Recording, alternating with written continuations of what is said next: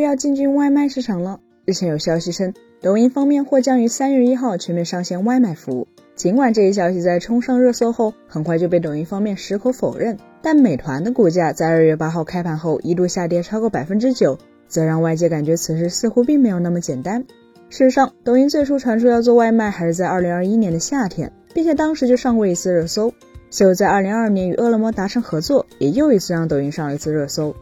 紧接着就是在此次要全面上线外卖服务的传言了。那么，抖音要做外卖，近年来被反复提及。却一直都是外界关注的焦点，甚至丝毫没有狼来了的感觉，又是为什么呢？要回答这个问题，首先就需要来聊聊抖音为什么会对外卖业务如此审慎。诚然，抖音针对做外卖这件事，在宣传层面一直都是否认三连，但实际行动却几乎从未停歇。二零二一年夏天，抖音方面申请抖音心动外卖商标，并在同年十月拿到心动外卖小程序软件软著。到了二零二二年，更是在成都建立了本地生活业务大本营。关于外卖相关职位的招聘，更是公开挂在了网上，其中就涉及研发、产品、销售、运营、市场一整条业务线。同时，抖音方面关于团购达人与外卖服务商的招募，更是从未停止过。此前，央视财经公布的相关数据就已显示，截至二零二零年年底，全国外卖总体订单量将达一百七十一点二亿单，全国外卖市场交易规模将达八千三百五十二亿元。我国外卖用户规模已接近五亿人，其中八零后、九零后则是餐饮外卖服务的中间消费力量。然而，做好外卖显然不容易。构建这一体系，既要提升消费端的体验，还需打通商家，同时更是要建设配送体系，跑通从平台搭建、撮合并全流程参与交易链路，可以说是一个运用互联网技术提高线下资源配置效率、打造增量的业务场景，也是此前字节跳动方面从未做过的事情。近年来，字节跳动的 App 工厂之名似乎有所褪色，成功落地的新业务更是屈指可数，所以也更需要做好一战而胜的万全准备。尽管字节跳动对抖音外卖有所保留，但架不住从消费者到商家都在热切期盼外卖赛道迎来一条新的鲶鱼。在二零一七年八月二十四号，百度从外卖赛道退场，选择将这一业务卖给饿了么后，国内市场就形成了美团与饿了么的双头垄断的格局。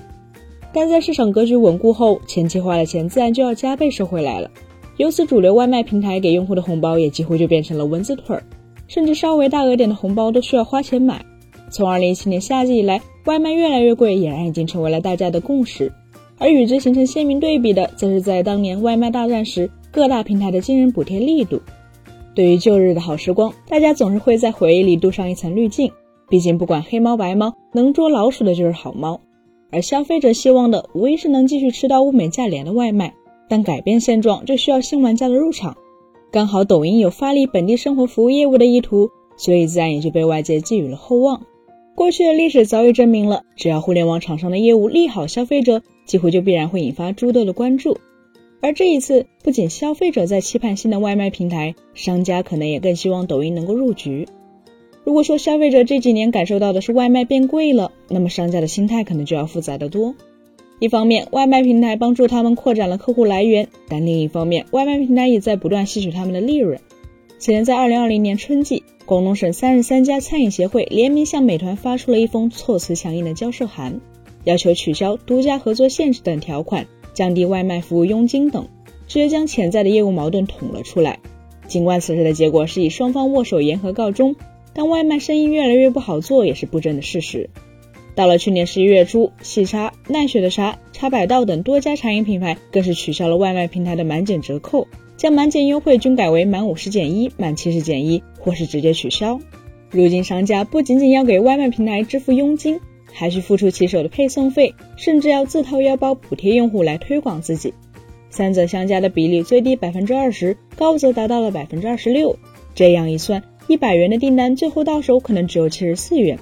如果再将人工、水电、租金、原材料等成本算上，部分商家就是利润比刀薄了。以至于如今已有相当多的餐饮品牌开始做外卖小程序，开拓新的渠道。但单打独斗商家显然难以复制美团和饿了么多年来积累的按需配送网络以及品牌影响力。而根据此前曝光的截图显示，抖音二零二三年的美食品类佣金率仅为百分之二点五，无疑堪称是极具诱惑力的价码。而在面对抖音庞大的流量以及低价佣金策略的情况下，美团和饿了么自然就需要降低抽佣比例来进行防守。随着消费者希望买到更便宜的外卖，商家希望外卖能多赚钱的时候，与其指望美团和饿了么良心发现，显然抖音外卖的入局才更加现实。在这样的情况下，自然而然也就形成了抖音外卖一有风吹草动就会被放在聚光灯下。本期节目就到这里了，更多精彩大家可以关注我们三叶生活的官网或全民来头们账号查询更多信息。咱们下期再见，拜拜。